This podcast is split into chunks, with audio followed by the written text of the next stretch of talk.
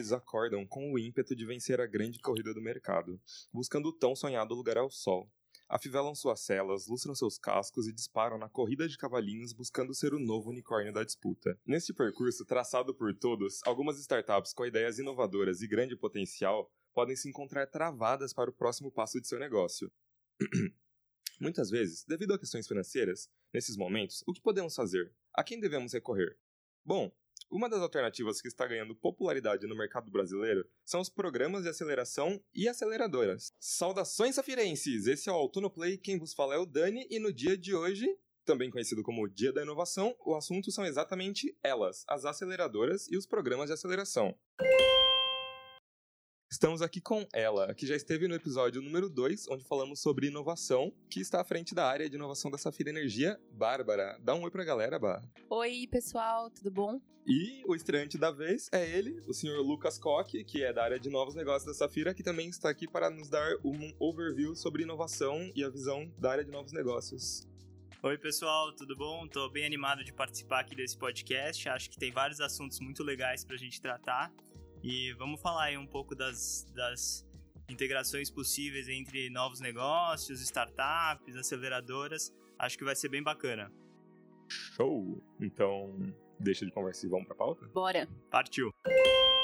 Bah, Começando do princípio, então, o que é uma aceleradora e um programa de aceleração? E geralmente apenas aceleradoras realizam esse tipo de investimento em startups? Aceleradoras ou programas de, de aceleração costumam ser iniciativas que vão fomentar é, o rápido crescimento de startups. Então, em geral, são startups que vão resolver alguma dor é, no mercado e que estão em alto potencial de crescimento. Então, elas chegaram ali no limite operacional ou chegaram no limite de corpo técnico, tem algum impedimento para elas e elas vão procurar investimento. Então, para isso existem as aceleradoras, como a gente tem várias no mercado, e essas empresas elas vão fomentar esse desenvolvimento, esse alto crescimento e potencialidade das startups. Então, em geral, ela, o aporte costuma ser financeiro, mas algumas, algumas empresas elas trabalham com mentorias, elas trabalham com auxílio no, no plano de, de budget dessas empresas com esse investimento que foi aportado nelas para monitorar o crescimento e ver de fato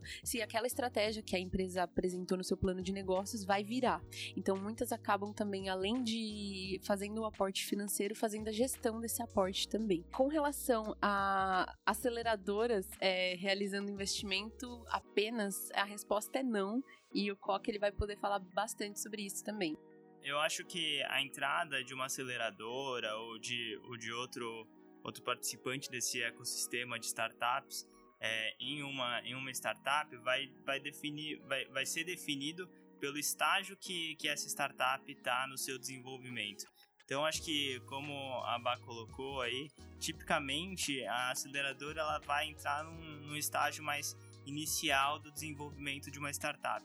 Mas conforme essa startup vai avançando, vai, vai progredindo no seu, no seu desenvolvimento, é perfeitamente aceitável, ou melhor, é, é absolutamente comum que outros participantes desse ecossistema entrem. Então a gente começa a falar de fundos de venture capital, é, ou até lá na frente, é, fundos de private equity que estão interessados em captar, capturar uma participação nessa startup e monetizar essa participação lá na frente numa saída por meio de algum IPO ou alguma venda para outras, outras empresas. E um ponto legal que o Koch comentou é que as aceleradoras elas costumam entrar no ponto onde as startups acabaram de testar o seu MVP, elas estão então testando preço, modelo, negócio, entrada no mercado, elas não ainda estão escalando, mas elas estão a um passo de. Então existem algumas questões que precisam ser ajustadas e geralmente as aceleradoras conseguem fazer isso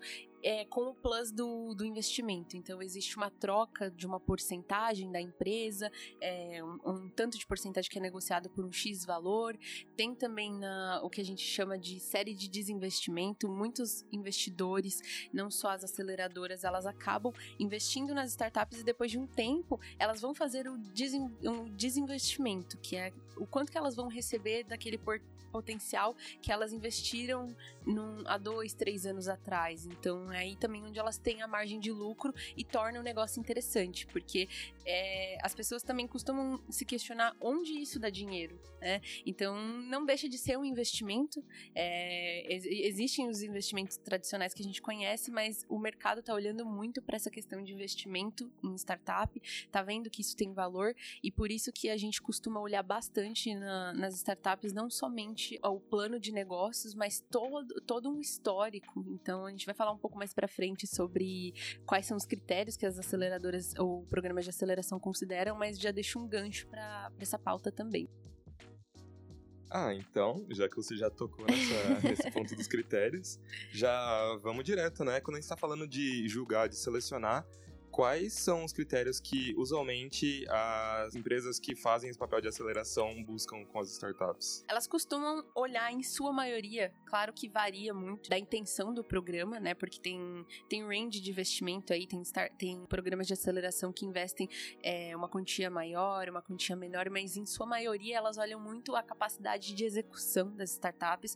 É, o seu negócio ele tem que ser sempre muito mais do que uma boa ideia, ele não pode ser apenas uma boa ideia, porque você tá fadado ao, ao, fracasso se você pensa apenas nessa desse jeito, né? Então você tem que se desprender disso e também ter uma excelente execução e fazer o negócio virar. Então elas costumam olhar fit com o programa também, também olham o potencial de escala do negócio, o potencial de crescimento do negócio. Então, qual é o tamanho do mercado? Qual o tamanho da oportunidade? Elas costumam olhar isso também, porque às vezes tem uma oportunidade, mas ela é muito limitada, ou um negócio ele pode se derivar para algo maior, então eles têm esse papel, as aceleradoras, os programas de aceleração têm esse papel mais estratégico, inclusive de questionar. Então, durante os pitches, as seleções, é, os empreendedores, as pessoas que estão avaliando também costumam ser, é, fazer o papel de questionador.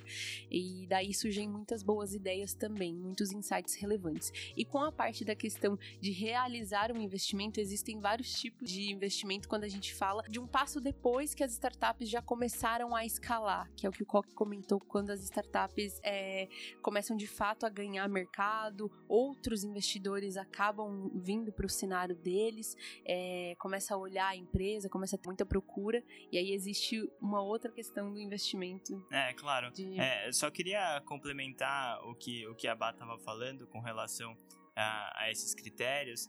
É, eu acredito muito que uma, uma empresa, no limite, ela é composta por pessoas, né? Mas eu acho que essas pessoas, é, quando a gente está falando de uma startup nos seus primeiros anos, alguma coisa que estão. Essas pessoas estão testando no limite uma ideia, é, as pessoas importam ainda mais. Então, os founders dessa startup acabam exercendo muita influência sobre o sucesso ou não dessa empresa lá na frente. Então, acho que um, um desafio é, das aceleradoras no geral, né, Bah? Eu acho que é justamente é, você, você conseguir separar esses, esses founders e falar, não, esse cara aqui tem uma excelente capacidade de execução e vai conseguir, no limite, transformar essa ideia hoje em alguma coisa que lá na frente pode, pode valer muito dinheiro e certamente impactar o mundo e a vida de muitas pessoas. Então, vocês falaram dos critérios, a gente já falou o que são os programas e tudo mais. Mas tudo bem, eu sou um, uma pessoa, tenho uma startup, eu acho que eu acho que ela vai funcionar muito bem, mas aí vem a grande dúvida, né? Qualquer startup pode se aplicar para um programa de aceleração? É tipo, ou eu tenho que já ser uma empresa consolidada, né, com MVP essas coisas, ou é só ter uma boa ideia e correr atrás de uma aceleração? Assim, é então, é a boa ideia da boa execução. Mais uma vez a gente toca nesse ponto, mas ele é tão importante. É, quando você quer ir para um programa de aceleração, como a gente busca startups um pouco mais maduras, ainda assim novas no mercado, né? Porque a gente fala de empresas que têm 200 anos, empresas de 150 anos, mas as startups mais velhas aí que a gente está falando de 7, 10 anos no máximo. Quando a gente olha uma para se aplicar num programa de aceleração, tudo depende muito. Às vezes a startup ela é, ela tem uma ideia, mas a capacidade de execução dos founders, da equipe é tão alta que muitas vezes você não tem nenhum produto, mas você já está recebendo um, um, investimento. É um caso muito clássico do Festa Lab, que ele tinha uma base de dados aproximadamente de 800 mil pessoas. É, eles não tinham monetizado ainda, né? É, exatamente. Não. Acho que não tinham nenhuma estratégia de monetização, mas conseguiram viabilizar a venda dessa, dessa startup por uh, alguns milhões de reais. É, e é impressionante, né? Quando você, é, apesar de não ter um modelo muito claro, é, tem tração, tem escala, está crescendo, isso lá na frente é, hoje já é muito bem visto por, por eventuais investidores. Exatamente, principalmente quando você costuma ter é, fluxo dentro da sua solução. Às vezes você, você não tem, você tem um aplicativo, você não tem monetização em cima, mas você tem uma base de dados gigantesca. Você tem um fluxo de pessoas passando na sua, no seu aplicativo, na, na sua versão web, na, na sua solução todos os dias, e isso traz olhar, porque as marcas, as empresas, os investidores, eles querem estar onde tem um fluxo de pessoas, porque ali tem oportunidade de negócio. É. Então é o que faz é, o bom do ótimo, no final é. das contas. Eu acho, Bach, que aqui a palavra-chave é tração, né? Isso. É você conseguir enxergar. É, quando você enxerga numa startup tração, apesar dela ainda não ser uma empresa rentável, é, esse fato dela estar tá, muitas vezes até investindo os seus lucros em mais crescimento é, é o melhor dos mundos é, para qualquer, qualquer investidor. E é isso que a gente vê assim nas grandes startups, pelo, pelo, pela quantidade de tempo que, por exemplo, a Amazon ficou sem dar lucro.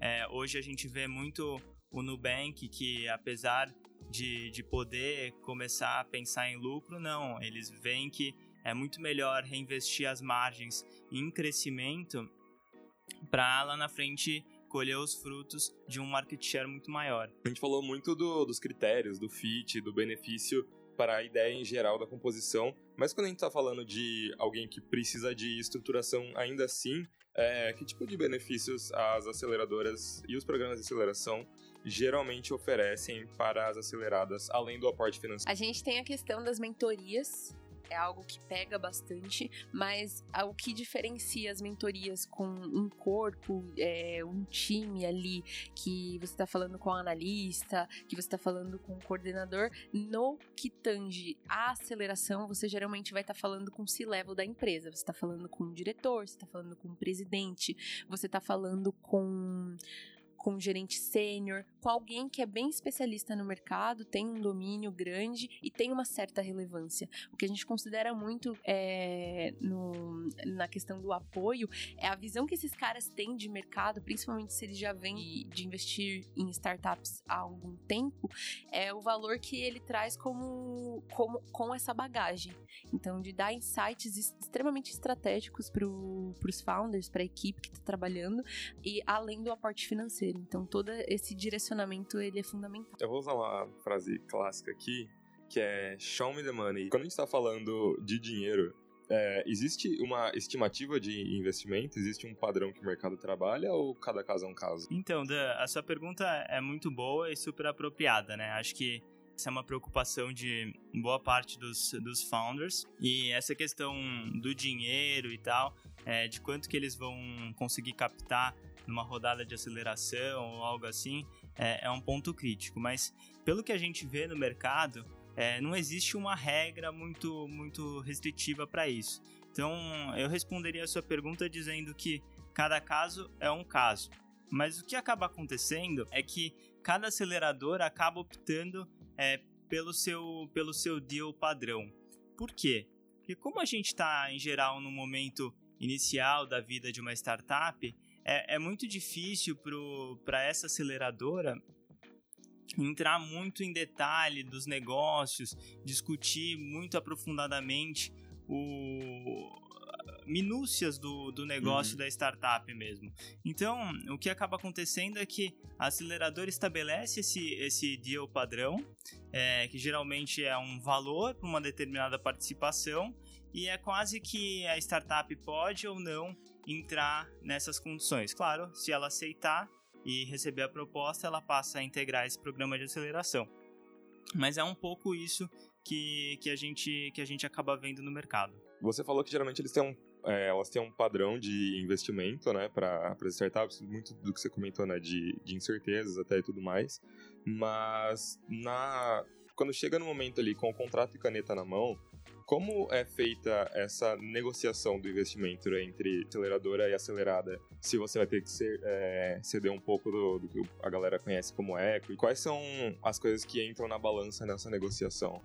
Então, Dan, é, eu acredito muito que o processo de investimento de, em uma startup ele é um, um processo muito estatístico.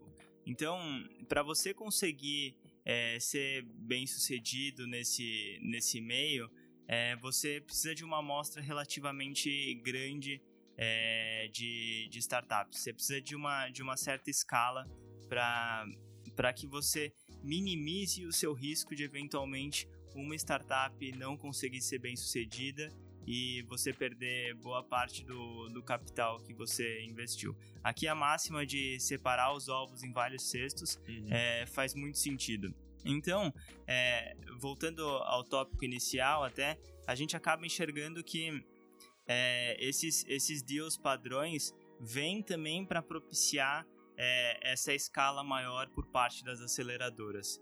Então, é, papel e caneta na mão ali provavelmente o empreendedor vai ter pouco espaço para negociar é, nesse momento o, aporte que ele está recebendo.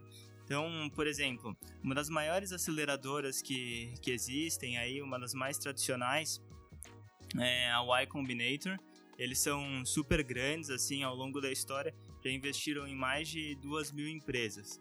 E assim, boa parte das maiores startups do Vale do Silício acabou passando por eles e o deal padrão deles é de 125 mil dólares por 7% do, da sua da sua startup. Tem uma questão bem legal para falar também, além da, da aceleradora, desses programas de aceleração é assim: você deu uma porcentagem para um programa de aceleração, para uma empresa, e depois lá na frente vão ter outros, alguns fundos de corporate venture, venture capitals em geral, que também vão te procurar e talvez tenha esse mesmo deal.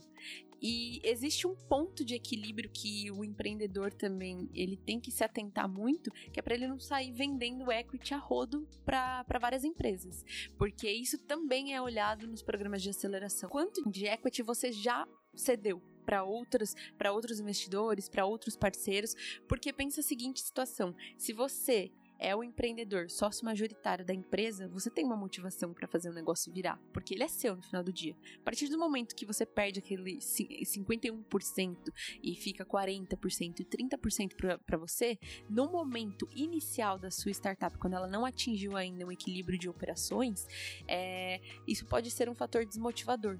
A gente tem a BAC hoje justamente por ela estar à frente das iniciativas de inovação e de aceleração. Eu queria já perguntar para você, Bá, como tem sido a experiência de trabalhar com um programa de aceleração? As inscrições do Sinov estão abertas, né? A gente vai comentar isso um pouquinho uhum. mais para frente. E já aproveitando esse gancho, que tipo de startups vocês vão aceitar nessa edição do programa? Tá bom, então vamos lá, por partes. é, como tem sido a experiência de viver os programas de inovação da Safira? E a gente fala da ótica de aceleração e de incubação também, uhum. que eu estive mais presente durante esse ano. É, eu diria que a inovação é algo que você faz muito muitas mãos, muitas. Então, assim, é, é um. É bem sincero mesmo esse relato, mas inovação não se faz sem gente de gestão, não se faz sem novos negócios, não se faz sem a área do jurídico. A gente precisa de todo mundo, né? Mesmo que eu não citei aqui, se faz a muitas mãos. Então, você precisa de todas as áreas, porque cada um te dá um insight, pensa o que você não pensa, e a inovação como eu disse, que ela é sobre pessoas, então cada um tem uma ideia é, e você trabalha mais essa horizontalidade. E o que eu acho muito legal aqui nessa feira é que não importa o cargo, você sempre pode ter um bom insight, você pode estar dentro do negócio, todo mundo tem o seu valor. Então, trabalhar com os programas de inovação da Safira me permitiram ter um olhar de que tem sempre alguém para me ensinar. Eu não tenho só uma pessoa que, eu, que é a minha meta de aprendizado, que eu preciso ser como ela, e sim eu posso ser como eu mesma, mas aprender com diversas pessoas o tempo inteiro. É bem clichê isso, mas quando você se abre de verdade para aprender com as pessoas, não importa é, o tamanho desse aprendizado sempre muda na sua vida. Então, no meu começo, na minha jornada de Safira, foi muito importante aprender com todas as pessoas, com todas as vivências que elas puderam. E agora também a gente está com uma parceria bem séria aqui com a área de novos negócios, é, porque eu entendi que Novos negócios também vai tratar de inovação na empresa e inovação também trata dos novos negócios da empresa. Então, querendo ou não, é, os programas de aceleração e incubação também trazem é, a longo prazo potenciais. É, potenciais clientes, potenciais parceiros de negócio para Safira. Então, é um complementando um outro, o é, outro. Isso aí, bah, eu acho que são áreas é, plenamente integradas e que tem que sempre dialogar é, tanto do, do nosso lado como do lado de inovação, né? E eu acho que isso está diretamente alinhado com, com uma ideia de, de inovação aberta. Acho que tudo isso que você falou também é, assim, está diretamente relacionado com a inovação aberta que a Safira busca e pratica é, praticamente todos os dias, né? Com essa, essa oportunidade de diálogo e de tudo é sempre muito, muito rica as startups, né, o Sinov, que é o nosso programa de aceleração aí, puxando um gancho, uma sardinha pra gente. Puxando um gancho, a gente tá com as inscrições abertas para o Sinov.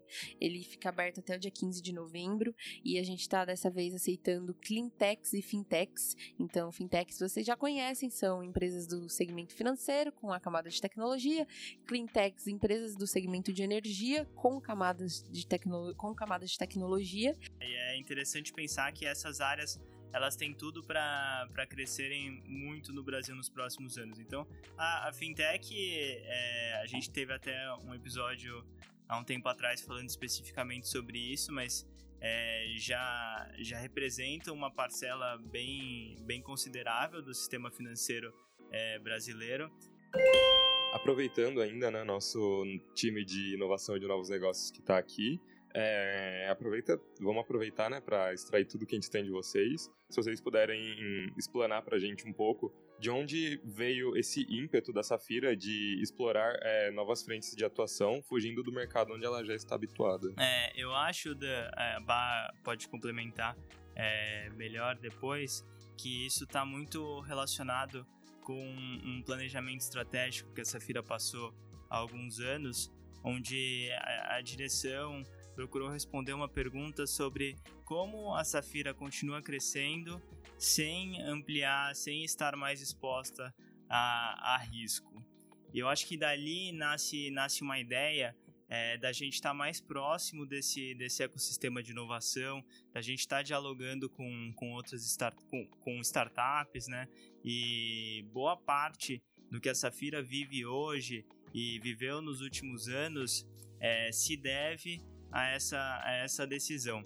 Então, a, ao meu ver, é, essa ideia está super alinhada com, com essa perspectiva de, de diversificação e de se expor a, outros setores que não a comercialização tradicional de energia. E aí, complementando o Coque também sobre essa questão de não se reconhecer unicamente como uma comercializadora, é essa frente, essas frentes que a gente foi, foi se expondo ao longo do tempo nos permitiram olhar outras coisas que não fossem só o mercado de energia e também fomentar outros ecossistemas. Então, a gente tem startups dos mais diversos ramos e cada vez a gente quer trabalhar mais com, com isso porque gera para nós a percepção de inovação é, não é só, ah, eu vou fazer inovação no mercado de energia, mas essa inovação ela não cabe em outro mercado. Na verdade, muito pelo contrário.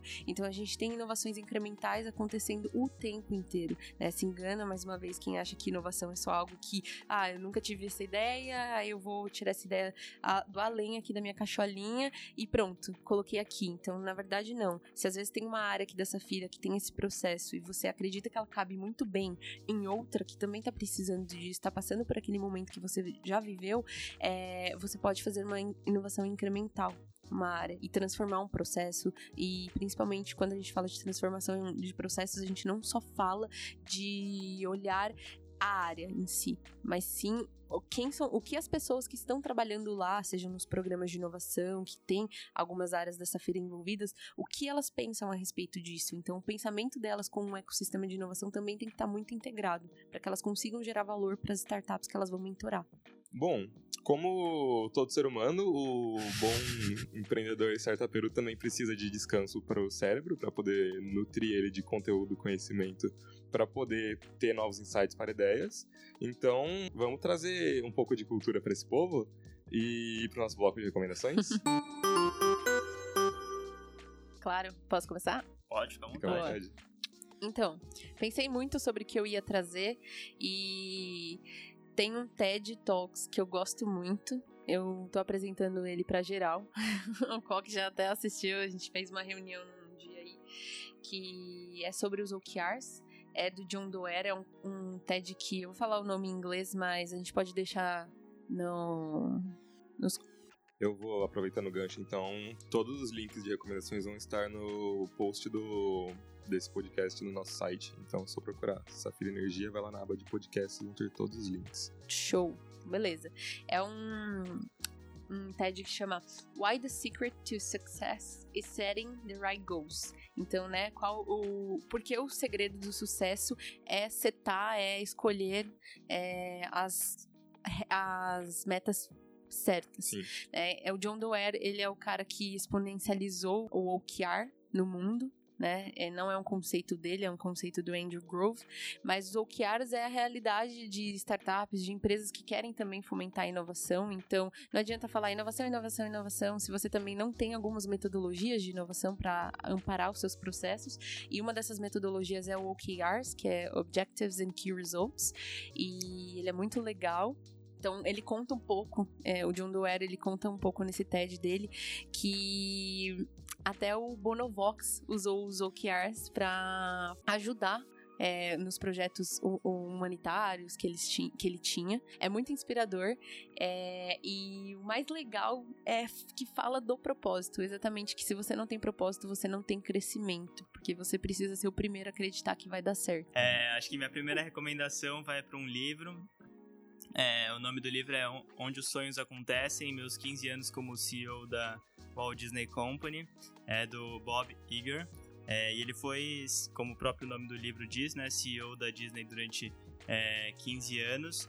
E acho que todo empreendedor tem muito a aprender com, com a história da Disney e com os processos e ideias que, que ele traz, é, sobretudo de foco ao cliente. Né? A gente fala muito sobre isso, sobre a importância disso é, em, em uma startup, numa fintech, e acho que tem umas ideias bem interessantes ali que podem ser extraídas. E uma outra recomendação vai para um podcast. Esse gosto muito, acompanho toda semana, é do Zero ao Topo, que é um podcast basicamente sobre empreendedorismo. Cada semana trazem um, um empreendedor, uma empreendedora para falar é, e contar a história deles lá e traz uns sites bem legais, umas histórias super inspiradoras e acho que ajudam muito é, na trajetória de um potencial empreendedor a de fato acreditar é, na ideia e cuidar da execução e ir atrás do, do sonho dele. Acho que vale super a pena dar uma checada nessas, nessas duas recomendações. Para fechar então as minhas recomendações, tivemos livros, podcasts, TED Talks e eu vou trazer uma boa e velha série da Netflix, não é mesmo? Na verdade, não é uma série, é um documentário que saiu, acho que uns dois meses já, na verdade. Que é o Street Foods América Latina, que não sei se a bancada já assistiu, mas basicamente o Street Foods é uma série de mini documentários aí de uns 40 minutos que eles fazem em diversos continentes. Tem o Ásia, tem o América e agora saiu a América Latina. Ele tem seis episódios, se eu não me engano. Tem episódio falando da comida boliviana, colombiana, peruana, argentina, que é muito legal, fala muito churrasco. Mas eu vou trazer aqui, o meu foco é o episódio 2, que é o episódio que fala sobre a comida brasileira, mais especificamente sobre a comida baiana. É, é incrível, ele é extremamente emocionante, é um episódio que, assim, ele te, ele te enche olho de os olhos de lágrima mesmo, que ele traz muito dessa riqueza da culinária brasileira, de como muitas vezes a gente não valoriza ela, e de como ela transforma vidas e como ela transforma o modo de viver e como ela é extremamente importante para a cultura brasileira como um todo. E é incrível, super recomendo. Street Foods América Latina, segundo episódio. Dan, muito legal. Acho que alguns episódios atrás você recomendou aqui é, um documentário, é, Cuba and the Cameraman, ah, e sim. eu fui atrás, assisti, gostei muito, então certamente eu vou dar uma olhada nessa, nessa série também. Bom, galera, a gente vai ficando por aqui, infelizmente, mas a parte boa é que o papo foi incrível. Muito obrigado pela participação de todos e, por favor, despeçam-se. Valeu, pessoal. Muito legal participar com vocês. Obrigado aí pela oportunidade e qualquer coisa, tô, tô à disposição aí. Valeu, pessoal. Também gostei muito. Foi um papo muito enriquecedor, muito legal. É sempre um prazer falar desse assunto e também estou à disposição. Obrigada, Dani. Obrigada, Wes, que está aqui na produção também. Obrigada, Coque. Foi muito legal. Todo mundo está aqui participando. Bem, bem inspirador. Obrigado, pessoal. Beleza, galera? Muito obrigado mais uma vez. A gente vai ficando por aqui. Se é a primeira vez que você está ouvindo a gente, não se esqueça de seguir a gente no Spotify. Só ir lá, clicar no botãozinho verde e dar um seguir. Não esqueça de seguir a Safira nas redes sociais. Não esqueça também de seguir o Sinov no Instagram, arroba acelera Sinov e o Safira Labs. E reforçando mais uma vez, as, as inscrições para a segunda edição do programa de aceleração estão abertas. Então, você que tem uma cleantech, uma fintech, corre que até dia 15 de novembro dá tempo. É isso aí, galera. Até mais. Tchau.